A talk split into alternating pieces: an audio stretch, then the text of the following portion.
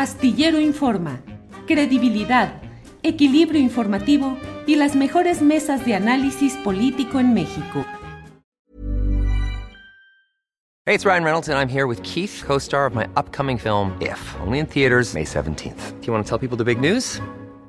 All right, I'll do it. Sign up now and you'll get unlimited for $15 a month in six months of Paramount Plus Essential Plan on us. Mintmobile.com slash switch. Upfront payment of $45 equivalent to $15 per month. Unlimited over 40 gigabytes per month. Face lower speeds. Videos at 480p. Active Mint customers by 531.24 get six months of Paramount Plus Essential Plan. Auto renews after six months. Offer ends May 31st, 2024. Separate Paramount Plus registration required. Terms and conditions apply if rated PG. Millions of people have lost weight with personalized plans from Noom. Like Evan, who can't stand salads and still lost 50 pounds. Salads generally for most people are the easy button, right? For me, that wasn't an option. I never really was a salad guy. That's just not who I am. But Noom worked for me. Get your personalized plan today at Noom.com. Real Noom user compensated to provide their story. In four weeks, the typical Noom user can expect to lose one to two pounds per week. Individual results may vary. Astillero Informa, credibilidad, equilibrio informativo y las mejores mesas de análisis político en México. Carolina, buenas tardes. ¿Cómo estás, querido Julio? Oye, yo ya traigo amarillo porque con eso de que el país cambia de color ya. Ya andas- semáforos, ya la próxima semana quizás de naranja. Espero no llegue nunca al rojo, ¿verdad? pues muy bien, bien que andes con sentido oportuno de lo cromático. Muy bien, Exacto. muy bien. Gracias, eh, Carolina. Eh, Adriana Buentello, ya aquí lista en la faceta de mosquetera. Eh, Adriana, Hola, muy buenas tardes, Elisa, Caro, pues excelente semana, ya estamos aquí puestísimos para, pues, para platicar de todos los temas pendientes. bien. Muy bien, y ya está aquí con nosotros también justamente Elisa Al- Alanis. Elisa, buenas tardes. Hola, hola, buenas tardes a todos y todas. Y por aquí entra un señor de Sky. Ay, qué bueno que haga su chamba, ¿no? Sí, sí, sí, ¿qué se le hace? Así andamos todos, Elisa, ni te preocupes. Qué cosa, pero bueno. Sí, en fin. Bueno, pues, Carolina, antes de entrar al fabuloso mundo de la política y sus detalles siempre tan provocadores de buen ánimo, ¿cómo has visto el otro tema, el de las Olimpiadas? ¿Has estado atenta? ¿Has visto algo? ¿Te ha llamado la atención alguna hazaña o algún detalle de las Olimpiadas? He visto brincos, Julio, como de que no se va a parecer al mundo de la política. Brincos. Nos ha sorprendido. Este, hemos visto grillas, grillas ahí presentes. Fíjate que qué desgracia que no estemos, al menos el fin de semana, el tema que fue tendencia no fue, bueno, sí fue también el brinco de nuestra grandiosa atleta este, del salto en Alexa, ¿cómo se llama? Se me está Alexa yendo. Moreno. Moreno. Alexa Moreno. Alexa Moreno, que la verdad es que da mucho gusto, mañana va a estar compitiendo. Este, ella es histórica y además fue víctima de un bullying espantoso en las redes sociales. Entonces yo creo que ella en particular es una atleta que nos tiene que alegrar a los mexicanos de verla triunfar, de ver lo que es el esfuerzo de una mujer que no se deja amedrentar por ningún tuitito, por ningún meme y sobre todo por ninguna este, por ninguna crítica que es destructiva. Y hablando de críticas destructivas, ahí es a donde iba. Yo he estado muy contenta viendo estas Olimpiadas, que todo es a distancia, es decir, ahora sí me siento como todo el pueblo nipón, japonés, estamos viendo lo mismo, los de aquí y los de allá. Pero, ojo, Paola Espinosa. Salió Sí. espinosa y picosita la muchacha. Evidentemente es una gran atleta mexicana, evidentemente es medallista, pero andaba muy regodiona del fracaso, y no fue fracaso rotundo, pues, de las clavadistas de, de brinco sincronizado. Carolina Sunshine, le dicen, me acuerdo de ella porque es mi tocaya, nada más me falta hacer Sunshine, y, este, y, y- y- y su dupla, que quedaron en cuarto lugar este fin de semana en la competencia, y pues eh, por estar en cuarto lugar, pues quedaron fuera de las medallas. Y se aventó un tuit tan mala leche, tan espinoso, que ya olvídate lo que uno pueda pensar o decir, no, no, no, sus colegas, sus colegas, este, medallistas, sus colegas, sus colegas atletas le dijeron, oye, no te regodees en que alguien no gane una medalla. Evidentemente hubo una injusticia, evidentemente es triste que ella no esté este, representando a México en la Olimpiada, pero una vez que son otros los atletas que están brincando, que están en la plataforma y que están haciendo su máximo esfuerzo, este, chiquitearles y despreciarles que no se llevaron una medalla cuando quedaron en un cuarto lugar, pues bastante digno, eso sí, los que vimos la competencia, creo que esa en particular, ah, pero qué fallosas todas. En realidad no hubieron brincos de emoción, sino hubieron caídas espantosas y, y, así es como se fueron repartiendo las, las, las medallas, este, las competidoras, pero la, verdad es que yo creo que habrá quienes se, decepcionaron de este brinco y de este clavado mal puesto de Paula Espinosa que pues sí, pues se revolvió en que no sacamos medalla por ahí. Bueno, tampoco hemos sacado muchas, ¿verdad? El tiro con arco, hay que tener tino, Julio. Bien, gracias Carolina. Eh, Adriana Buentello, ¿qué te pareció interesante? ¿Qué detalle Em, destacas de lo que ha pasado en los Juegos Olímpicos? Pues yo voy a desentonar un poco con Carolina porque yo creo que aunque quizá pudo haber sido redactado de otra forma, el tweet de Paola pone el ojo en algo muy importante y creo que también se le ha satanizado mucho con este tweet que además ya se disculpó, este, eh, de hecho creo que se disculpó de manera eh, correcta. Evidentemente eh, sí se podía interpretar como que había eh, un, tema allí de, pues, de que estaba ardida por no haber podido asistir a los, a los Juegos Olímpicos, pero creo que pone eh, nuevamente el dedo en la llaga en algo que es mucho más grave y, creo que eh, pues hay que poner también sobre la mesa pues lo que yo creo desde mi perspectiva que con ese tuit estaba señalando, que es la gestión de Ana Gabriela Guevara frente a la CONADE. Creo que eh, recordamos no, no solamente cómo no fue eh, seleccionada, sino eh, cómo ella habría denunciado que, eso también se debió a que no quiso apoyar a la titular, a, Ana Gabriela Guevara, en esta permanencia del, del, fideicomiso de para atletas de alto rendimiento, ¿no?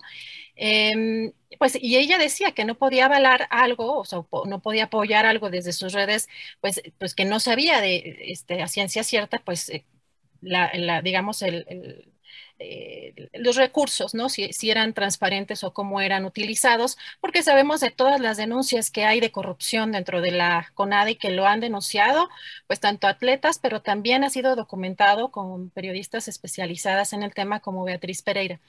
Yo creo que aquí esa es la parte que a mí me parece fundamental porque eh, lo que han denunciado muchos de los atletas, en, a muchos de estos periodistas especializados, es la forma tan irregular en la que se seleccionan pues a los atletas que van, ¿no? Que muchos alumnos compran hasta su, su, boleto, otros pues estaría dándose también este tema del amiguismo, ¿no? Por parte de Ana Gabriela Guevara y que además también hay que recordar que incluso la Secretaría de la Función Pública sancionó este, también a la CONADE con este tema de este fideicomiso y que todavía hay más de 187 millones de pesos por, por aclarar solamente en el primer año de su gestión. Así que, pues, eh, por un lado, yo creo que esa es la parte que yo con el tweet, que entiendo el dolor también, porque me imagino la frustración que debe tener un atleta que se ha preparado tanto como Paola y yo no la satanizaría tanto, eh, o sea, yo entiendo esas reacciones o esos sentimientos, pero está poniendo en el ojo, creo, algo mucho más importante y que me parece que es cómo se seleccionan, y no es solamente de esta administración, que también algo que me parece importante, alguien como Beatriz Pereira que considera, o sea, pese a todas las administraciones de la CONADE, que esta por mucho es la peor, y, y que además esta promesa que hizo eh, Ana Gabriela Guevara de traer 10 medallas parece un, logro pues imposible, pero eh, pues más allá de eso, cuando regresen, pues ver ¿no? Eh, poner los puntos sobre las IES, ver qué resultados está dando eh, Ana Gabriela Guevara, porque eh, de, en medio están los atletas, muchos atletas a los que se ha despreciado, a los que se ha denostado, a los que pues se les ha hecho un lado, ha habido muchas confusiones, este, falta de presupuestos y sobre todo la pues discrecionalidad también en los recursos que necesitan recibir, la falta de becas, pues hay muchas cosas que tiene que aclarar y, yo creo que sí, de, regresando de los juegos eh, deben de, pues si no hay llamar una comparecencia, pero sí debe de aclarar o de eh, presentar resultados, ¿no? Adriana, pero no desentonamos. Es que luego la forma es fondo. Ojalá y eso es lo que estuviera en la discusión. Pero como Paola sube el tweet justo cuando se acaban de embarrar y de, no sacar una medalla, estas dos muchachas que son atletas como ella, que también tienen méritos como ella, pues lo que hizo es llevar la atención hacia su personalidad y no hacia el fondo del fenómeno que tiene que ver con una pésima gestión de Ana Gabriela Guevara. Bueno, claro, yo, digo que es como el lado humano, ¿no? Como el lado humano cuando reaccionas hasta la frustración de decir, pues no fui, o sea, fue injusto lo que me hicieron y pudimos haber ido varios, o sea, no necesariamente que no fueran las que se presentaron, pero la forma en que se hizo, obviamente yo entiendo la parte también emocional, que estuvo mal y lo, y lo reconoció, creo que eso tiene mucho valor, pero pone para mí, creo que en el fondo está otra cosa, ¿no? Y, y, y sí. En el fondo coincidimos al 100. Elisa Alanis, por favor, tu punto de vista.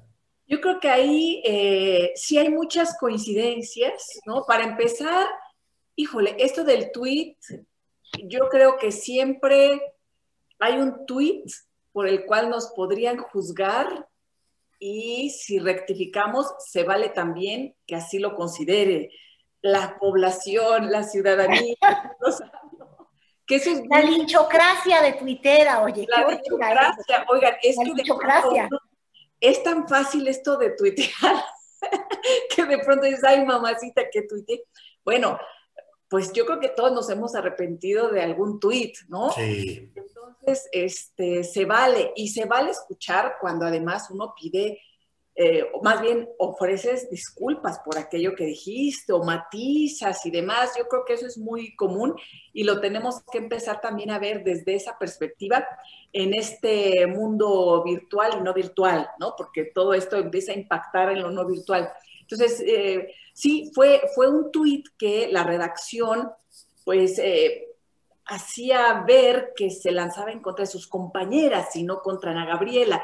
Entonces fue ahí lo que creó este malestar entre los tuiteros, la comunidad tuitera de decir qué mala onda, ¿no? Que yo creo que sí, no era contra, o sea, o no debía lanzarse contra ellas, sino eh, poner el dedo sobre la llaga, que es este tema de Ana Gabriela Guevara, que para variar, pues siempre están muy protegidos desde el poder. Entonces, no sé si saldrá toda la, la situación que se vive ahorita en este sexenio, a pesar de todos los señalamientos que Betty Pereira, las investigaciones y demás ha realizado, porque al final del día, si tienen la protección, el manto protector desde la presidencia, desde el gobierno federal, es bien difícil que eh, suceda algo, ¿no? Pero, pero ahí está, ahí están los cuestionamientos y ahí está esa realidad que no se va a poder cobijar más desde Palacio, ¿no? Creo yo, tarde o temprano, pues tendrá que, que rendir cuentas también Ana Gabriela de todo lo que se ha señalado y para variar, desde la investigación periodística en primerísimo lugar, como ha pasado en este país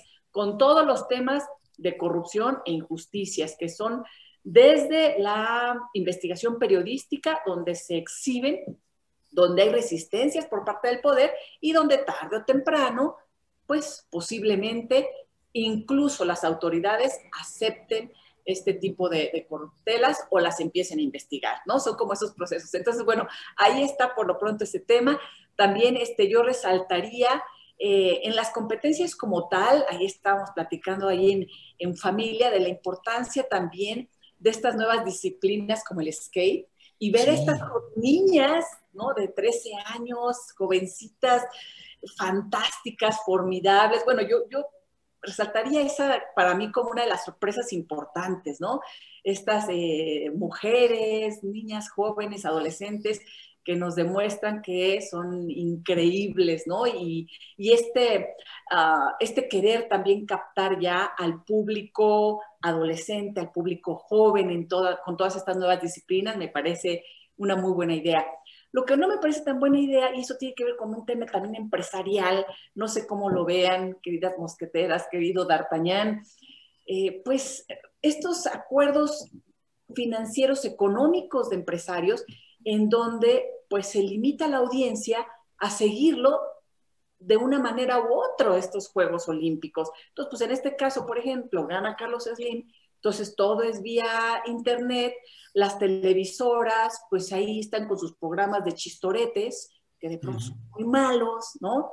Entonces creo que ahí pues pierde la audiencia, ¿no? Entonces, pero pues ya es un tema de derechos y es complicadísimo sacar cualquier imagen, cualquier dato, ¿no? Porque ya están involucradas ahí los, las empresas machuchonas del mundo que además tienen convenios importantes, y ahí de ti si sacas algo, eh, no teniendo...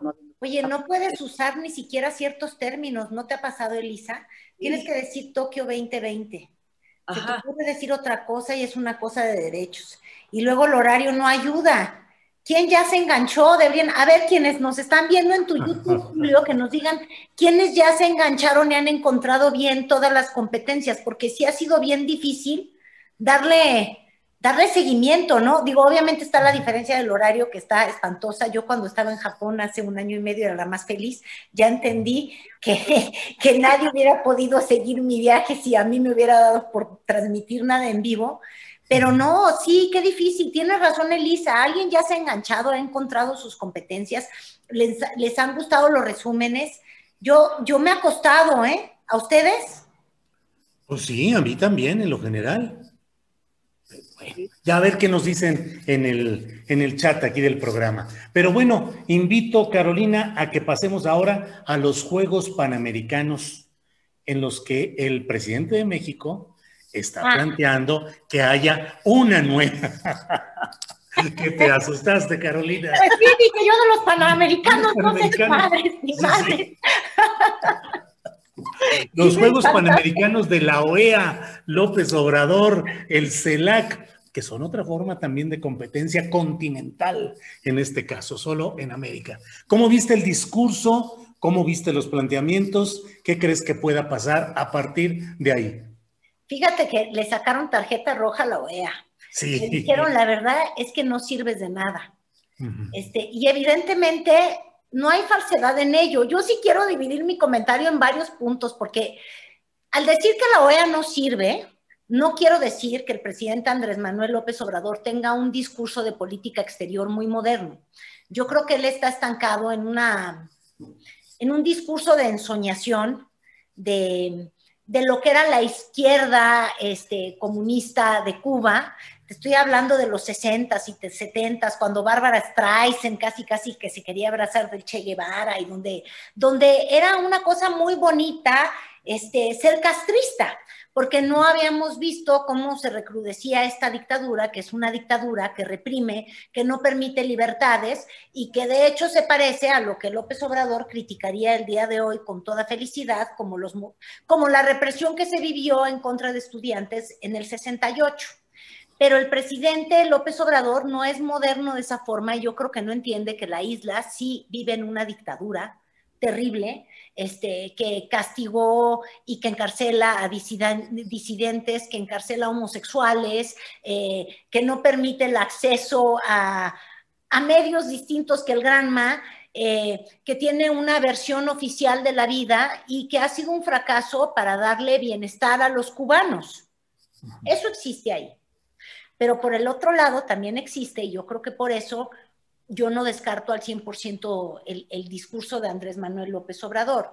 Por el otro lado, existe una derecha que ha ido agarrando también este, mucha fuerza en América Latina y que nos tiene completamente divididos y que quisiera este, hacerse de la Cuba y, y, hablo del Estados Unidos muy, muy intervencionista. Entonces ahora sí quiero volver al tema de la OEA. La OEA de lo único que sirve es ladrar y darle, y cuando digo ladrar es ineficiencia, porque ni muerde. Uno debería de retroceder y ver cuál ha sido el papel de esta organización de naciones en los últimos años. Entonces, sí, ha sido muy crítica de, los gobiernos autoritarios eh, chavistas, bolivarianos, este, se metió de manera incluso hasta golpista en el tema de Evo Morales, eh, yo no creo que haya sido el mejor récord para ese organismo, pero de todas maneras, Julio, ¿qué importa lo que digan? No influyen. Y, y, como te digo, no tiene una masa crítica que te haga pensar que es un organismo neutro y que es un organismo que es consistente. Nada más, y ahí les dejo como pregunta, ¿qué es lo que ocurrió? ¿Qué es lo que hizo la OEA cuando tuvimos estas acciones que fueron de escalofrío en Estados Unidos de los trompistas extremos tomando este, el, Capitolio. Digo, fue escandaloso, fue terrible. ahí alguien vio al magro aquí, ay, ay, ay, cómo me afecta, ay, guacala, guacala, fuchi, le quema el Trump. Pues no, porque la OEA tiene un problema de origen que es brutal y que señaló muy bien el presidente López Obrador. Si está Estados Unidos en la ecuación, si está Canadá en la ecuación de, estos países eh, latinoamericanos, pues evidentemente no hay forma de, que este, partamos de parámetros de igualdad y de intereses, este, de intereses conjuntos. Entonces, este discurso de López Obrador sí pone el dedo en una llaga, la OEA, pero también CELAC, que tú estabas hablando del otro organismo, pues la verdad, Julio, hasta ahora no han servido de nada excepto ladrar y mantener a exfuncionarios de algunos gobiernos, pues con sus cargos, ¿verdad? Muy contentos y gastando dinero en Washington en el caso de la OEA, pero sin crear políticas reales como la Unión Europea. Ahora, la Unión Europea es el único conglomerado de, países que ha sido muy eficiente y que yo creo que se tardó años en construirse, donde los principales jugadores, y en particular Alemania, eh, eh, decidieron que tenían que poner un cese a conflictos de guerra que tenían esas naciones, que tampoco es el caso de, de América Latina. Entonces, nada más para cerrar, tiene razón Andrés Manuel López Obrador cuando dice que la OEA no ha servido. Tiene razón cuando dice que la relación con Estados Unidos por muchos años fue una relación en la que desde la doctrina de Monroe, ¿eh? estamos hablando, este, pues siempre nos han visto estas naciones como su patio trasero, como una forma de actuar eh, aunque Estados Unidos a nivel interior no es este, imperialista y es muy progre, en términos de las relaciones con América Latina, cuando ves el golpe en Chile y por eso la importancia de tener ahí a, Isabel Allende presente, este, lo que hicieron en Nicaragua, lo que hizo Estados Unidos en El Salvador, oye, apoyaron por años a gobiernos brutales de corte militar. Claro, este, Y, esa ha sido la historia de Estados Unidos con, con América Latina, vernos como su patio trasero, como un lugarcito que tienen que cuidar y cuyo interés ha sido este, la lucha en contra de lo que ellos concebían como el comunismo. Entonces, es interesante el discurso, pero también desgraciadamente es anacrónico porque todo este festejo que termina siendo al pueblo cubano únicamente muestra que Andrés Manuel este, se quedó estacionado en un discurso de los 60s y 70s y no está reconociendo una realidad cubana que ojalá se le ocurriera asomarse a verla. Muy bien, gracias Carolina. Adriana Buentello, por favor, sobre este mismo tema, tu opinión. Gracias. Eh, justo Carolina hablaba de las declaraciones de Almagro y también recuerdo que sobre todo en los últimos días, eh, mucho habla de los derechos humanos, mucho habla de las violaciones, de los derechos humanos, de la falta de libertad y, todo lo que sucede en Cuba. Evidentemente no de lo que sucedió en Bolivia, ¿no? Con ese golpe de Estado, pero también no habla del bloqueo económico. O sea, que no se entiende una cosa sin la otra es, completamente, yo creo que ahí coincidimos eh, muchos en que, en que la OEA ya es bastante obsoleta, pero todavía es más preocupante porque quizá podría estar tejiendo con las derechas en América Latina cosas creo que más peligrosas o más riesgosas y hemos visto varias eh, muestras este, de ello. Eh, en primera, el discurso del presidente López Obrador sí me pareció desafiante y combativo. Creo que es interesante además cómo el presidente López Obrador ha construido una imagen en América Latina y yo lo atribuyo, entre otras cosas, eh, a este aparato mediático que lo ha impulsado a través de las redes sociales con esta mañanera, que creo que es parte de, su esencia y que mantiene a su base más dura. Eh, eh, a través de esta mañanera, pues mantiene esa base la que le comunica pues su visión de gobierno y todo lo que quiere comunicar. Y eso yo he visto cómo ha sido admirado con varias señales por varios líderes de, América Latina, de izquierda, y Pues recordamos, a mí me llamó mucho la atención la palabra, ¿no? El, cuando estaba el presidente de Argentina, Alberto Fernández, en la conferencia mañanera y que había expresado la palabra de que era un hito en América Latina en la conferencia mañanera.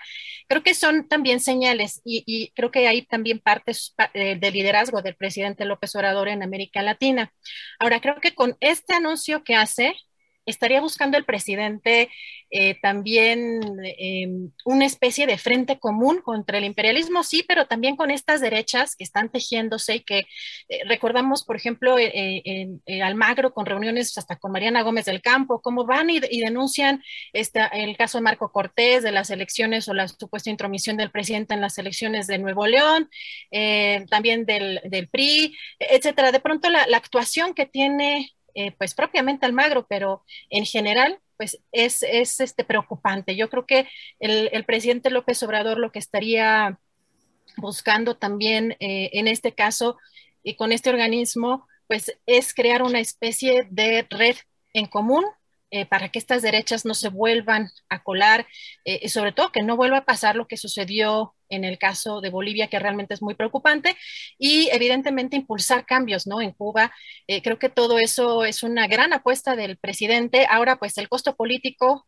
y sobre todo de este discurso que, dio el sábado, me parece que vamos a ver quizá en lo, en, lo inmediato, eh, pues van a tardar quizá más en reabrir la frontera eh, de México con Estados Unidos y pues quizá haya un poco más de obstáculos en el tema también del TEMEC, en algunas cuestiones este, de denuncias que ya han estado, sobre todo en términos eh, laborales y económicos, que han estado interponiendo algunas empresas en Estados Unidos contra México. Yo creo que eh, vamos a ver cómo va a pues avanzar este, este bloque.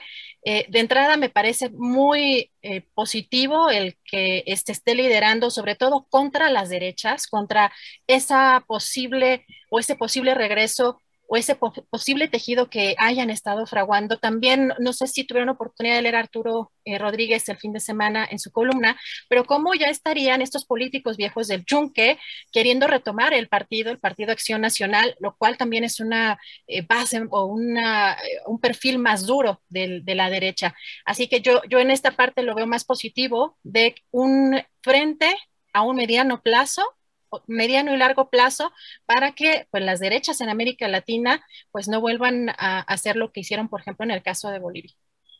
Bien, gracias. Adriana, Elisa, eh, tu opinión, por favor, sobre este tema. Julio, me parece que eh, estamos de pronto así en estos procesos de, de, recordar lo que México ha sido. A veces nos vamos un poquito hacia atrás, eh, eh, mientras las escuchaba y hacían referencia a ciertos pasajes, recordaba el documental que vi el fin de semana, el de ¿Quién mató a Manuel Buendía? ¿no? En donde aparecen todas estas imágenes del financiamiento, de los contras. Por otro lado, Luis Echeverría, todo lo que da ahí de cínico en Palacio Nacional, ¿no? Con sus discursos de, de izquierda. Y entonces ¿no? Uno empieza a, recordar eh, tantas cosas en donde parece que eh, el tiempo se detiene, no pasa, regresa o se vuelve a aparecer un poco a ciertos momentos, ¿no? Hay que recordar, eh, a mí me gusta mucho esta idea de que México pudiera recuperar un liderazgo en América Latina, ¿no? Desde una posición de izquierda. Mi pregunta es si es Andrés Manuel realmente el que pudiera encabezar ese liderazgo o si se va a convertir en tantos otros, otras promesas de liderazgo que acabaron traicionándose a sí mismos y siendo lo que tanto habían criticado. Ese es, ese es el tema, porque yo creo que lo que tendrá que hacer Andrés Manuel es predicar con el ejemplo, porque no se puede construir ese liderazgo de América Latina desde izquierda, por ejemplo, eh, con un país deshecho, eh, eh, rasgado, sangrante, con tantas personas, tantas familias destrozadas por el crimen organizado, por la violencia, por la inseguridad, por todo lo que ya conocemos que vive nuestro país, además cobijado desde las autoridades, en donde el crimen ha penetrado los gobiernos y estos o se hacen de la vista gorda o cobijan al crimen o están metidos en todas las corruptelas. Entonces yo creo que ese va a ser el gran reto de México, si realmente se va a poder posicionar como aquel país que dé un nuevo brío al liderazgo en América y en particular siendo ese referente de América Latina, incluyendo, por ejemplo, su propio posicionamiento con la OEA. A mí me, pues, el hubiera no existe, pero hay que recordar que el propio Marcelo Ebrard estuvo muy activo para la elección de quién iba a encabezar la OEA, si se iba a reelegir Almagro o si iba a ganar, él, estuvo impulsando mucho a María Fernanda Espinosa como candidata de la OEA. Si hubiera ganado María Fernanda Espinosa, realmente tendría Andrés Manuel este discurso tan crítico en contra de la Organización de Estados Americanos. ¿Es la organización como tal o es el personaje que le encabeza en estos momentos como Almagro, un hombre tan cuestionado, tan polémico? Es decir, yo creo que aquí surgen más dudas que respuestas porque estamos en, un proceso de construcción y México desde una posición de mucha oportunidad, pero también con muchísimos retos, que si no supera sus retos internos, entonces lo único que va a aparecer es que es una justificación para que no intervenga Estados Unidos cuando México viole derechos humanos. Y eso es lo que a mí me preocupa. Gracias, Elisa. Carolina, fíjate cómo ha estado en todo esto que estamos hablando casi siempre el papel de los militares en unos lados apoyando los golpes para hacerse del poder y para garantizar la imposición de ciertos modelos derechistas en esos lugares. Y en otras eh, eh, latitudes, recordemos Venezuela y Cuba particularmente, pues ha sido el ejército el sostén principal de esos procesos. Aquí en México hemos hablado más de una vez del asunto de la militarización y hay opiniones a favor y en contra, pero se acaba de anunciar que en el presupuesto para el año que entra se considera la entrega de 50 mil millones de pesos a la Guardia Nacional. 50 mil millones de pesos más. ¿Cómo ves ese tema, Carolina? Deja tú cómo lo vea yo, lo veas tú, lo vea Elisa o lo vea Adriana. ¿Cómo lo está viendo el nuevo secretario de Hacienda que nos lo reciben así? Sí, de sopetón. o sea, con una ya sin dinero, mira, ya el Estado está bastante quebradito de dinero porque tuvimos el tema de las vacunas y se ha invertido profundamente. Tenemos una economía retraída que apenas empieza a recuperar, lo cual significa que estás recaudando menos impuestos y ahora te acaban de dejar de tarea Nada más súmale a las becas Benito Juárez, al apoyo a los adultos mayores, a las compras de medicinas que han sido muy buenas, los felicitamos mucho. Ahora hay que darle a los militares 50 mil millones de pesos, que de verdad no es cosa poca. O sea, Julio, en tres años han están teniendo un presupuesto que está más que el doble, casi lo triplicó en tres años. Entonces, Pobre Ramírez de la O se ha quedado como la O, oh, oh, Dios mío, ¿de dónde va a salir esto? Y esa es la primera pregunta, ¿eh? Porque de prometer, mira, yo te puedo prometer que vamos a ganar más de 10 medallas olímpicas. De hecho, ¿por qué 10, Elisa? Que dices que dijo la tal Ana Gabriela Guevara. No, hombre, como velocistas hubiéramos dicho 25, porque así como dicen 50 mil millones. Y dos, ya fuera del cotorreo de que no sé cómo se va a lograr y si se logra, y a costa de qué se va a lograr.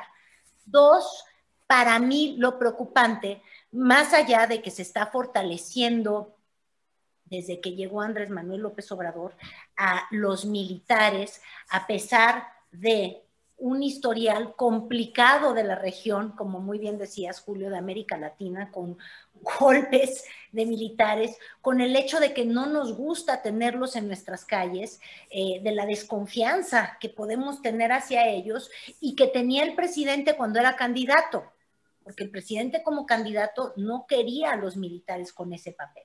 Entonces, algo vio en el país y algo le hizo pensar que en los únicos que confía, porque no confía en ningún otro poder el presidente López Obrador, ni en el legislativo confía, ni en los organismos autónomos, es les da más y más y más. Y así como un día ellos nos construyen los bancos o nos hacen el tren Maya o están en la refinería, bueno, ahora la Guardia Nacional este, necesita más presencia y están hablando ya no de 100 mil, sino de 150 mil o 200 mil elementos que quiere llegar para el 2023 y los quiere dejar muy bien colocados. Yo te diría, Julio, que si yo viera resultados impresionantes, imagínate que desde que nace la Guardia Nacional, a la fecha tuviéramos resultados en los que dijéramos, no hombre, este ya es un país apaciguado, bueno, yo soy de las que cree, mira, sobre todo cuando se trata de mi programa y cuando ve uno los números de rating, es decir, cuando uno ve los resultados, dices, no hombre, ya no le cambies ni los errores, tú sigue igual.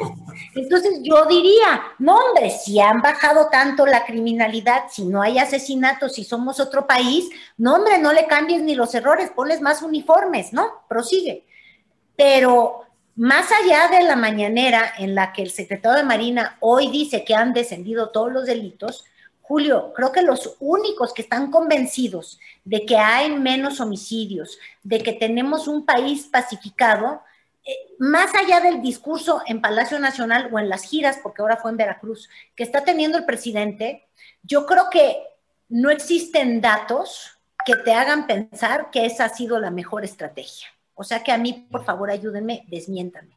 Y yo creo que cuando no estás teniendo la mejor estrategia y lo que estás haciendo no te da resultados, pues no hay que ser Einstein, porque de hecho lo dice Einstein, un genio. Si quieres resultados diferentes y sigues haciendo lo mismo, pues no vas a tener, o sea, tú sigues exprimiendo limones, lo único que hay son limonada, Julio. Entonces, hemos estado exprimiendo limones, es decir, Guardia, Guardia Nacional, este, más uniformados verdes, y hasta ahora el resultado no han sido menos homicidios. Amén de que uno sigue experimentando con limones, habría que conseguir una naranja, una fresa, hacer un licuado diferente. Eso lo dice Einstein, no lo digo yo, nada más trato de hacer la metáfora muy sencilla. Pero lo que yo veo que está haciendo el presidente es, no importa que no hemos tenido los mejores resultados, que no bajan los homicidios, que no tenemos un país pacificado, sigamos con los militares. ¿Por qué? No sé. Y lo único que no hemos visto es las consecuencias. A lot can happen in three years, like a chatbot may be your new best friend. But what won't change? Needing health insurance. United Healthcare Tri Term Medical Plans, underwritten by Golden Rule Insurance Company, offer flexible, budget friendly coverage that lasts nearly three years in some states. Learn more at uh1.com. Millions of people have lost weight with personalized plans from Noom, like Evan, who can't stand salads and still lost 50 pounds. Salads, generally, for most people, are the easy button, right? For me, that wasn't an option. I never really was a salad guy. That's just not who I am. But Noom worked for me. Get your personalized plan today at Noom.com. Real Noom user compensated to provide their story. In four weeks, the typical Noom user can expect to lose one to two pounds per week. Individual results may vary. Difíciles, complicadas, que se nos van a empezar a notar hacia adelante cuando le dejas todo a una institución que no le rinde cuentas al Estado porque no se comporta como civil, porque tiene un orden aparte. Entonces yo lo veo peligroso, complicado y, y me da miedo. Bien, gracias eh, Carolina. Adriana Buentello, ¿qué opinas sobre este tema de más, mucho más dinero para la Guardia Nacional? Yo en primer lugar no pongo en duda las intenciones del presidente de este gobierno de pacificar el país. El problema es que lo que estoy leyendo desde que pues estaba en campaña el presidente de desmilitarizar de alguna manera lo que ya se había hecho y que llega al gobierno y no solo no desmilitariza, sino empieza a militarizar, no era una buena señal. Y ahora que está súper militarizado todo, que vemos ya que el ejército, las Fuerzas Armadas están en tantos rubros, la verdad es que me parece que sí es de alarmarse. Eh, reitero que no pongo en duda la, intención del presidente realmente de pacificar el país, porque a nadie conviene pues un país pues en, medio de esta violencia, o sea, desatado en violencia, pero me parece que esto lo que está mandando es la señal de que no están funcionando sus estrategias o de que no está realmente logrando em, pues eh, pacificar al país, que creo que es, es, una especie de reconocimiento de que está pues fracasando. Yo, hay, hay, detalles que me parecen relevantes, sobre todo, hoy el presidente destaca que, pues no va a haber torturas, que no va a haber este, violaciones a derechos humanos porque pues no eran los militares los que decidían, sino quien es el comandante supremo, que es el presidente de la República, y dice que pues como es ya él, pues ya no va a suceder.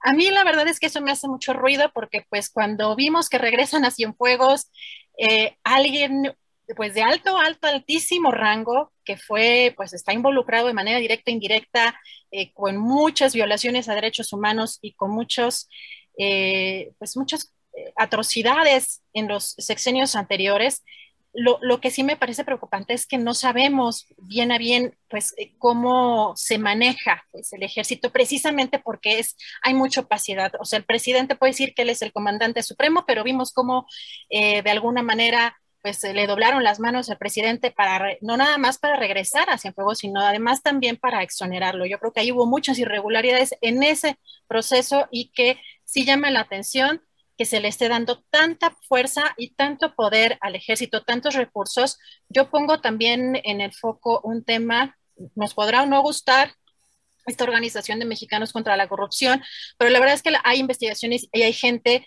eh, que trabaja en esta organización que tiene pues mucha capacidad y tiene trabajos muy relevantes. Y en el caso de Leonardo Núñez, me parece que publicó eh, la, la, forma en la que todavía estarían vivos algunos de los fideicomisos que supuestamente la mayoría se, eh, pues están extintos, pero algunos de los fideicomisos del ejército y que además recibieron partidas inmensas. Yo creo que sí es, es preocupante. Eh, en este sentido, además, que el presidente no está reconociendo el actuar de, eh, o poniendo en el foco de algunos de los elementos de la Guardia Nacional. Hemos visto los testimonios, por ejemplo, en el caso de Pantelón, Chiapas, eh, que me parece también relevante porque hay denuncias de muchos pobladores, de, de muchos, de, de, algunas comunidades que pues ya algunos elementos de la Guardia Nacional estarían coludidos con el crimen, ¿no? Y esa es la parte que creo que también me parece que el presidente debe de estar eh, poniendo en el foco, ¿no? Y el que militarice más cada vez el país no significa que eso va a funcionar si no se están poniendo pues el, el, foco o la lupa en, pues en algunos temas que son pues sumamente eh, relevantes. Gracias, Adriana. Sobre este tema, Elisa Alanís, ¿cuál es tu opinión? Julio, yo coincido con, con Adriana, con Caro, es muy preocupante.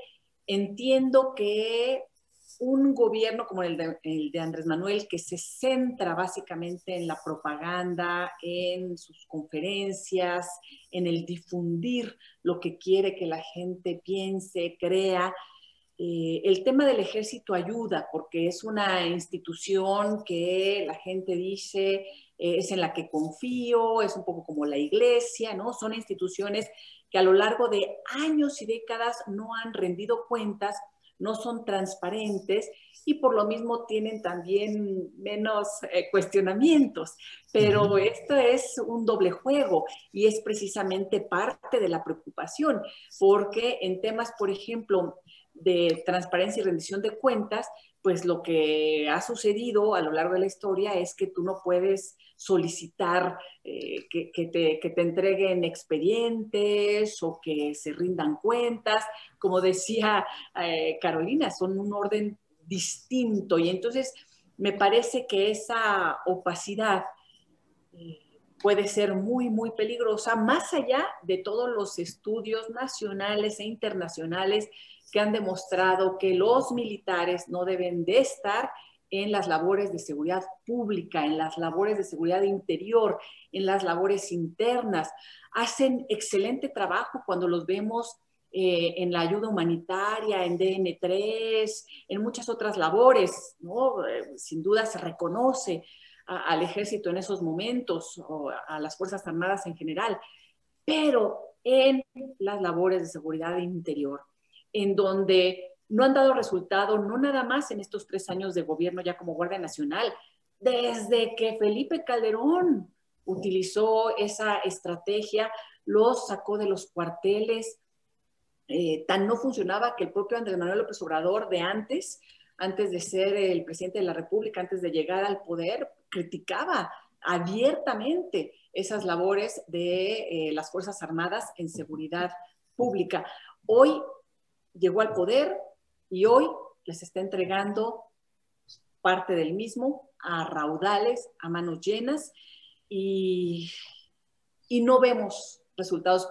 Comentaba Adriana lo de Panteló, a mí me llama la atención porque además es un poder fuerte, real, que sentimos también en el ejercicio periodístico, que no se queda callado, que presiona, que está, que empuja. En el caso, por ejemplo, de, de Panteló con las declaraciones de Andrés Manuel que dijo, en mi gobierno no queremos autodefensas, ¿no? Entonces también dices, bueno, pero entonces ya cuando eres poder y cuando no eras poder, ¿qué pasó con el tema Mireles? Mireles. Las autodefensas, ahí sí eran buenas y ahora son malas. Los está señalando ya como parte de, de la delincuencia y también lo que hemos registrado como periodistas, independientemente de la versión oficial, Julio, es que hay una situación muy complicada de la ciudadanía que está también siendo presa del crimen organizado, de los grupos del narcotráfico en ese lugar. Yo tuve la oportunidad de entrevistar ahí al, al padre Marcelo Pérez Pérez de la diócesis de Simojovel y está ahí muy cerquita y empezaba a narrar la situación que viven real, en el día a día, en el territorio de Chiapas y, y, en concreto en Panteló, en donde dicen, no, se está equivocando el presidente, está mal informado, por lo menos, ¿no? Entonces es una situación muy eh, peligrosa, creo yo, y terrenos a, lo que, a los que nos vamos metiendo muy complejos porque se está fortaleciendo y les está dando una, un papel que muy difícilmente alguien más se los podrá quitar. Si no se atrevieron a devolverlos a los cuarteles, ¿quién se va a atrever ahora a quitar todas las concesiones, a quitar el fideicomiso, a quitar todo este papel ya en la administración y en las concesiones que le está dando el presidente a las propias Fuerzas Armadas. Y por supuesto en el tema de seguridad pública, seguridad interior. Gracias, Elisa Alanís. Eh, Carolina, Carolina Rocha, eh, pues ya es, uh, ya estamos en la recta final de un proceso del cual hemos hablado mucho, el de la primera consulta popular y en este caso con una pregunta muy especial de la cual ya hemos hablado, en la cual se le preguntará a la gente si desea que se esclarezcan los hechos irregulares cometidos por ex servidores públicos, eh, obviamente del pasado. Eh, pues ya está aquí, ya es el próximo lunes, ya veremos qué sucede, pero me llamó mucho la atención un tuit que puso ayer domingo Santiago Nieto Castillo, el titular de la Unidad de Inteligencia Financiera, y digamos que uno de los hombres que más uh, podría saber de este tema por cuanto pues eventuales acusaciones de corrupción contra expresidentes de la República deberían de contar con la información que él pudiese allegar. Entonces ayer tuiteó lo siguiente, dijo, muchos de los delitos que hubieran cometido los expresidentes se encuentran prescritos por ello, la consulta busca esclarecer los hechos del pasado. Un mandato claro para una, entre comillas, comisión de la verdad, comillas, en temas de corrupción en México. ¿Hacia dónde iremos este domingo, Carolina Rocha? ¿De verdad los expresidentes, los exservidores en general? ¿O se abre una nueva etapa en la cual ahora se va a empezar a hablar pues de que el mandato es para una comisión de la verdad. ¿Qué opinas, Carolina?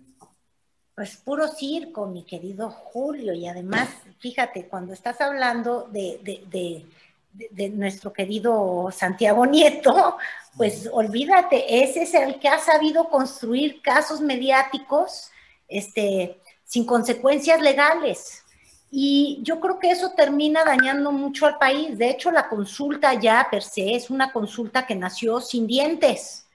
Este, es una consulta chimuela, que además tiene una respuesta que es obvia, su obviedad eh, es hasta lastimosa de pronto, ¿no? Pues claro que yo quiero que se esclarezca todas las fregaderas, ahora sí, perdóname hablar en español, me hubiera gustado más que así fuera la pregunta, no esa cosa en la que van a tener que llegar los ciudadanos. Bueno, los acarreados, que de todas maneras ni le iban a leer, ¿verdad? El día primero de agosto, que van a andar leyendo. Necesitaban un traductor como este de Google que agarra del francés al español o del inglés al español, entonces hubieran puesto del pomposo al español, porque la pregunta es de una pomposidad, de no me involucro con nada, y era más fácil decir quiero o no quiero que al menos paguen socialmente los expresidentes en muchos delitos que uno cree que cometieron, incluso los prescritos. Ahora, Santiago Nieto en ese tuit dice, para algunos ya prescribió, pues sí, para Salinas de Gortari, para Cedillo, para Fox, pero ya prescribieron los delitos de Peña Nieto. No, no, no. Y ahí entonces habría que preguntarnos qué es lo que está haciendo la Fiscalía en el caso Peña Nieto Lozoya. Este, la semana pasada ya tuvimos unos pequeños indicios, ¿no? Cuando se vuelve a construir otra acusación. Y yo creo que quienes estén cerca de la FGR saben que lo que se está acumulando en contra de Luis Videgaray y de Peña Nieto es sólido, al menos eso hacen creer, y posiblemente lo que hay es una administración de tiempos, y a eso me refería yo en, en Circo Julio, este, si haces esta comisión de la verdad para que no se nos olvide lo que hicieron los espantosos panistas y espantosos, espantosos priistas, este, todo eso es tinte electoral, ¿no? Porque viene la revocación del mandato.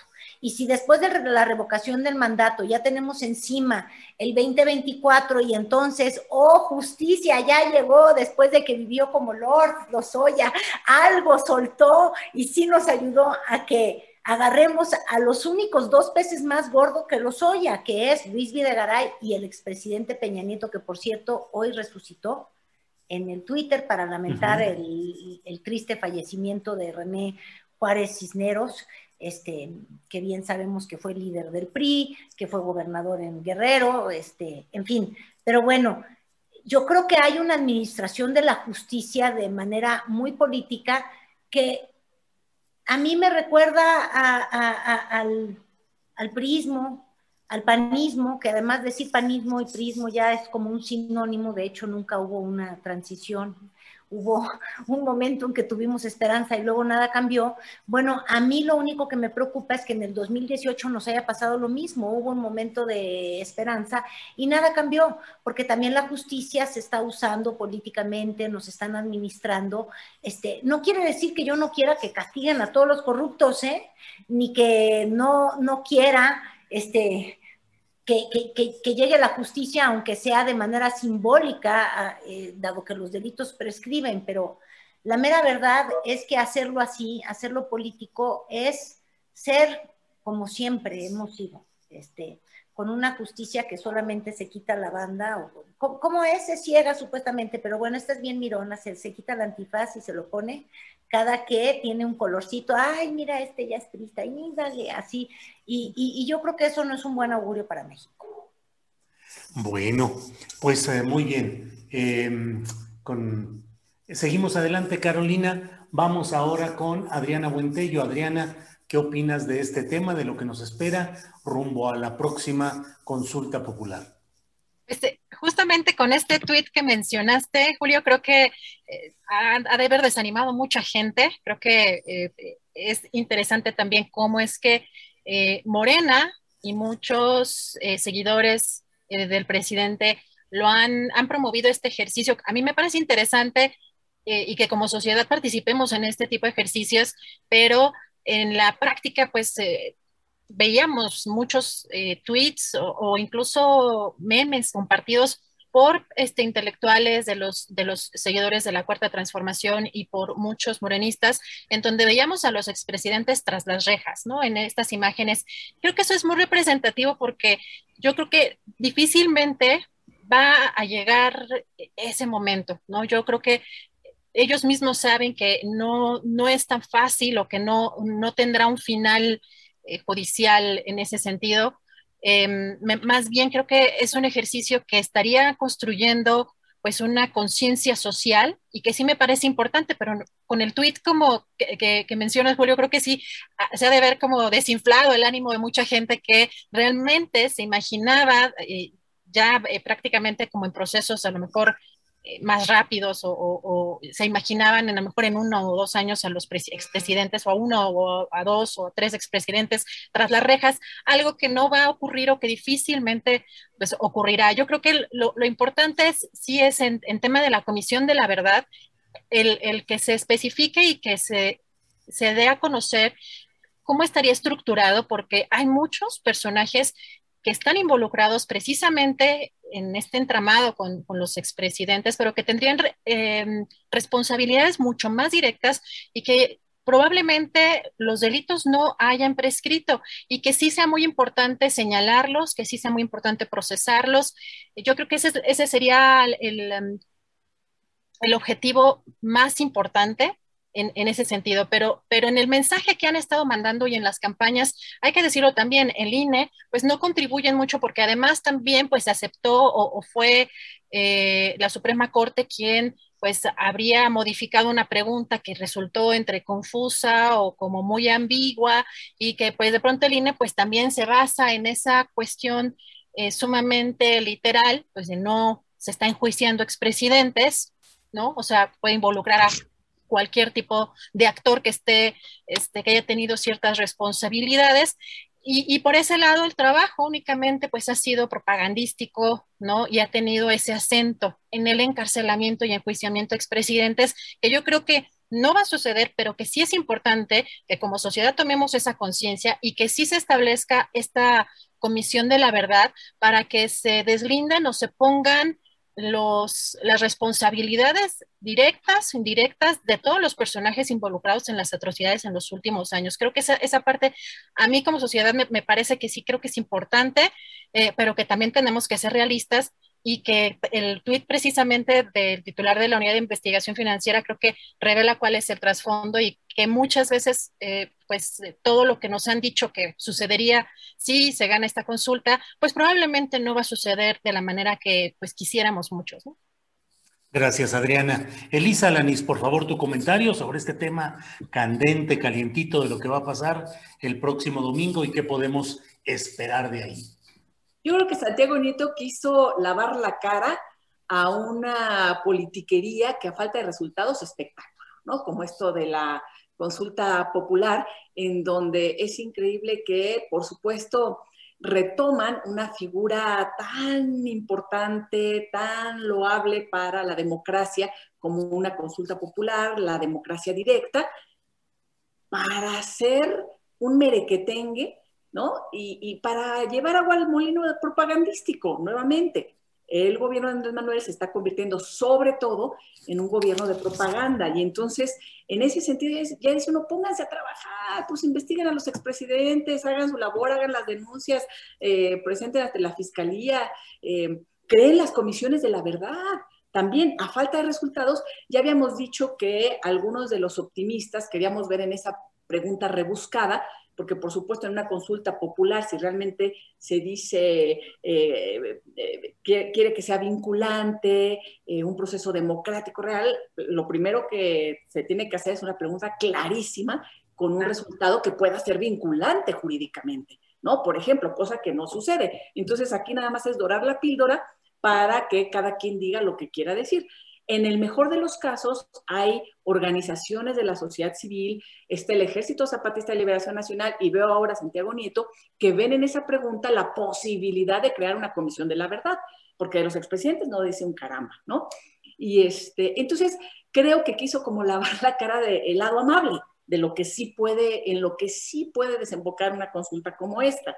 Pero tampoco se requería esa consulta, pues si el presidente se comprometió con las víctimas en campaña, en la creación de comisiones de la verdad, lo escuchamos en el Museo Memoria y Tolerancia, lo escuchamos en distintos eventos y no sucede nada de estos temas de eh, víctimas que han hablado de la creación de estos procesos de justicia transicional. Entonces, no sé, y no sé si ustedes han visto este fin de semana pues espectaculares y, un cochinero en todas las...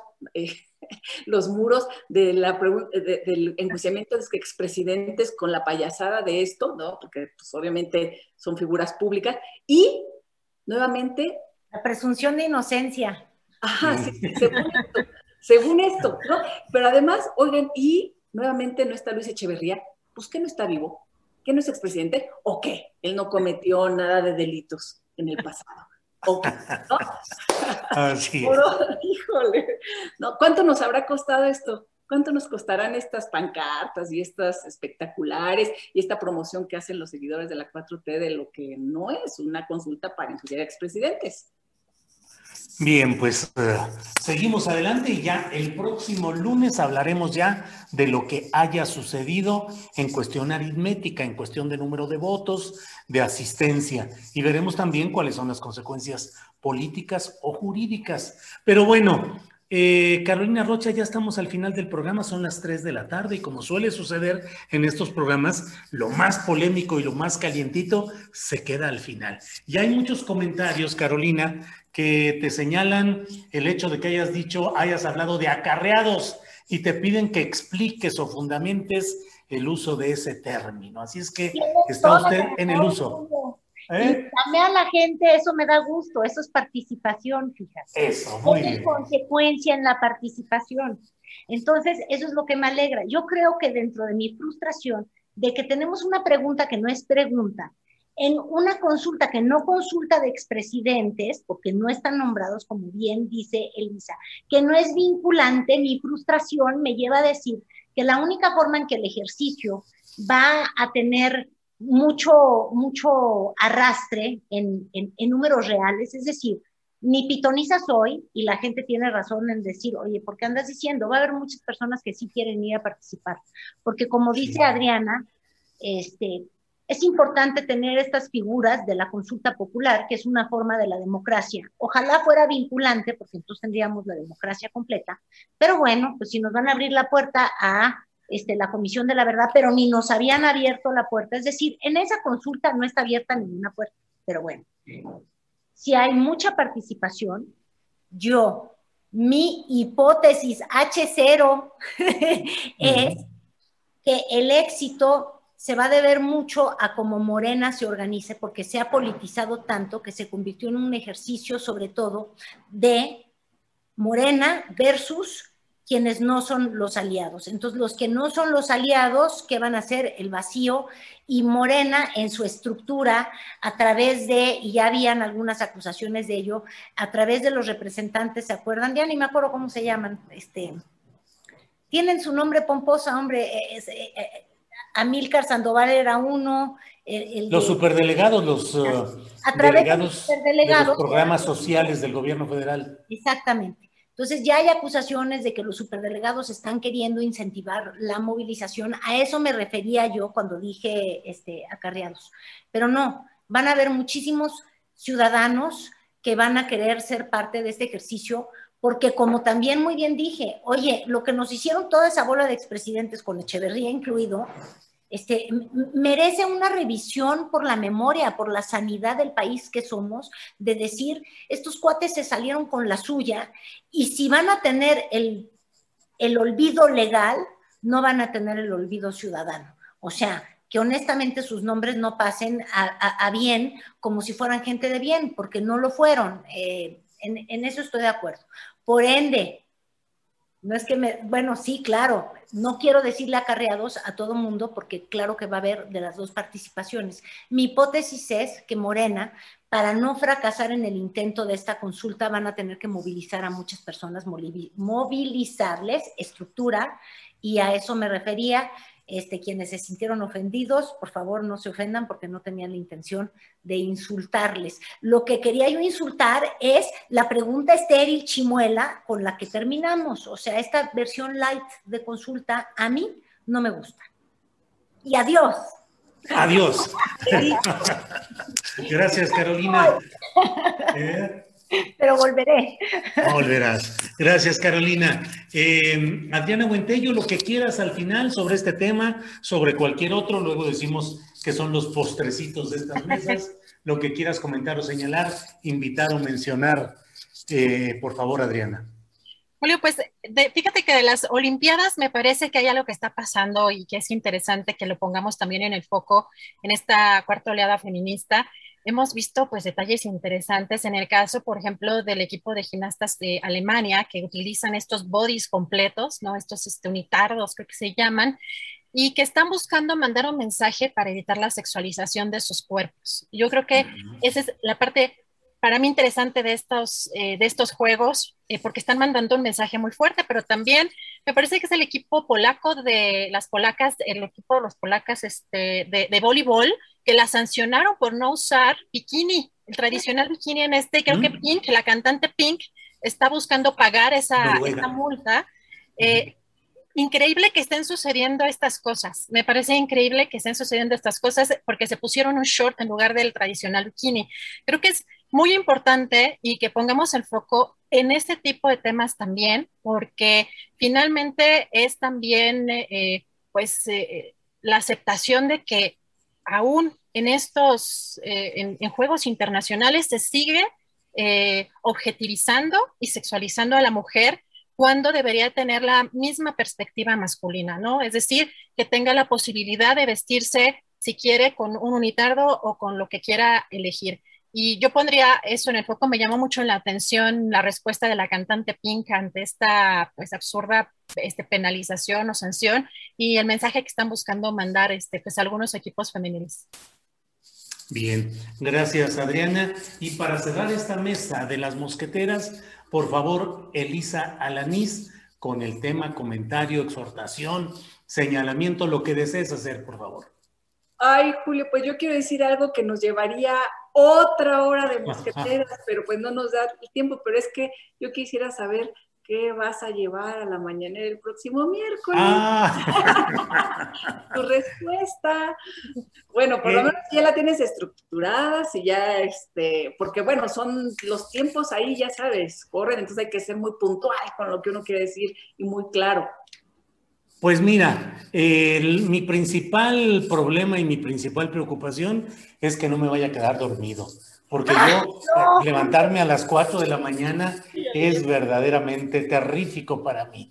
Entonces estoy haciendo ejercicios desde ahorita para tratar de dormirme temprano, es decir, como a la una y despertarme como a las cuatro. No, no te creas. Ese es el punto más complicado. Lo otro, la verdad es que hay una abundancia de datos, de pruebas, de documentos eh, no hay, no tengo ninguna duda de que lo que se dijo ahí son mentiras de parte de la comisaria García Vilchis. Se enojan porque digo que es una comisaria, pero es que técnicamente, de acuerdo con el diccionario de la Real Academia eh, Española, comisaria es la persona que recibe el encargo de otra para despejar, para desarrollar un asunto o entenderse de él. No tiene nada de ofensivo. La señora García Vilchis recibió el encargo de hacer esta sección y es un comisariato. En términos jurídicos así se llama y el que lo ejerce es un comisario o una comisaria. Entonces, la verdad es que no tengo ninguna duda.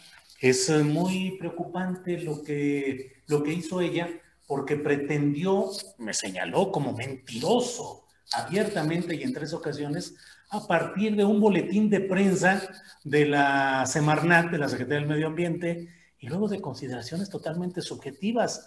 Me acusan de poner en duda un proceso del gobierno federal. Pues no creo que sea ningún delito, creo que es casi una obligación de todo periodista y más si se tienen los datos y las evidencias como yo las tengo. La otra es eh, eh, haber equiparado lo de Vicente Fox y Cerro de San Pedro con lo que pasa ahora en la Sierra de San Miguelito pues el propio López Obrador como presidente en mayo de 2019, él mencionó los dos casos y dijo que él no iba a ser como Vicente Fox en el caso de la minera San Javier, pero los casos son muy parecidos, muy similares. Claro, uno es minería y otro es uh, desarrollos residenciales. En fin, pues uh, redactando algo y juntando todo el material, para ver si lo ponen en la pantallita ahí y que la gente vea y tenga, juzgue por sí mismo. Así es que la verdad es que tranquilo, tranquilo. Oye, Julio, qué padre, vamos a estar ahí muy pendientes y nada más aquí pensando en todos estos temas, hablando de, la naturaleza y todo esto, lo bueno es que ya están sembrando vida en Badiraguato. Sí, así es. Estaba yo leyendo aquí este reportaje de pues, lo que están haciendo ahí en el municipio, ¿no? El programa del gobierno a todo lo que da ahí en Sinaloa. Así es. Así es. Parte de la historia de nuestro país. Mañanamos contigo, ¿qué hacemos? Nos rotamos en las llamadas. Eh, sí, ¿verdad? Sí. Adriana, yo a las cuatro, cuatro y media, Elisa, y a patadas, pero llegas. Porque Sí, tienes sí, que sí. ver eso en la pantalla y, y, y tanto se ha luchado por el derecho de réplica que ojalá y la réplica sea en el mismo espacio. To- Todas estas cosas, ¿no? Que Y, Sí. y la difusión que se hace en redes, Julio, la difusión que se hace en redes en contra de las personas que son mencionadas en la mañanera. Yo creo que tendrían que aplicar también hay una fórmula para poder resarcir pues esta forma de denostar a, a las personas eh, falsamente, ¿no? De Sí, difamar. Yo creo que esto puede abrir el paso para que quien se sienta eh, agraviado por este tipo de comentarios, pues vaya a la mañanera y ejerza esto, que no es el derecho de réplica en términos del artículo sexto, sexto constitucional y de la ley reglamentaria, que es un proceso jurídico que tiene que llevar su tiempo y una formalidad. Aquí, afortunadamente, que yo estaba pensando recurrir formalmente a ese derecho de réplica, pero gestioné, así lo dije, gestioné mediante un mensaje privado por tweet a Jesús Ramírez Cuevas, le dije, oye, eh, por conducto tuyo, estoy gestionando el poder dar respuesta a esto así así, y me dijo, adelante, tienes todo el espacio, y bueno, pues entonces voy. Pero desde luego espero que ahí haya la satisfacción adecuada a mi exigencia de que no puedo quedar yo ahí como mentiroso, ni pueden llevarse en cinco minutos lo que es eh, la explicación de un hecho que pretende afectar ahora sí que décadas de mi ejercicio profesional. Ahora sí que el que se lleva se aguanta y me van a aguantar que diga todo y que lo plantee claramente y con toda la abundancia de datos que sobran, sobran, sobran. Pues, En fin. querido Julio, ahí estaremos pendiente el próximo miércoles. Muy bien, gracias Elisa. Gracias Carolina Rocha por esta ocasión. Buenas tardes. gracias a todos. Qué. Gracias. Eh, Adriana Buentello, gracias. Gracias, nada más aclaro, era el equipo de Noruega, no de Polonia. Pero Sí, de gracias, Noruega. de Noruega. Este, sí. Carolina, Elisa, buena semana, gracias. Eh, bien, Elisa Alanís, buenas tardes y gracias. Buenas tardes, muy buena semana a todas y todos. Sale. Hasta luego, gracias. Para que te enteres del próximo noticiero, suscríbete y dale follow en Apple, Spotify, Amazon Music, Google o donde sea que escuches podcast. Te invitamos a visitar nuestra página julioastillero.com. Hey, it's Danny Pellegrino from Everything Iconic. Ready to upgrade your style game without blowing your budget? Check out Quince. They've got all the good stuff shirts and polos, activewear, and fine leather goods, all at 50 to 80% less than other high end brands. And the best part? They're all about safe, ethical, and responsible manufacturing. Get that luxury vibe without the luxury price tag. Hit up quince.com slash upgrade for free shipping and 365 day returns on your next order. That's quince.com slash upgrade. Hi, I'm Daniel, founder of Pretty Litter. Cats and cat owners deserve better than any old fashioned litter. That's why I teamed up with scientists and veterinarians to create Pretty Litter. Its innovative crystal formula has superior odor control and weighs up to 80% less than clay litter. Pretty Litter even monitors health by changing colors to help detect early signs of potential illness. It's the world's smartest kitty litter. Go to prettylitter.com and use code ACAST for 20% off your first order and a free cat toy. Terms and conditions apply. See site for details. Para que te enteres del próximo noticiero, suscríbete y dale follow en Apple, Spotify, Amazon Music, Google o donde sea que escuches podcast. Te invitamos a visitar nuestra página julioastillero.com.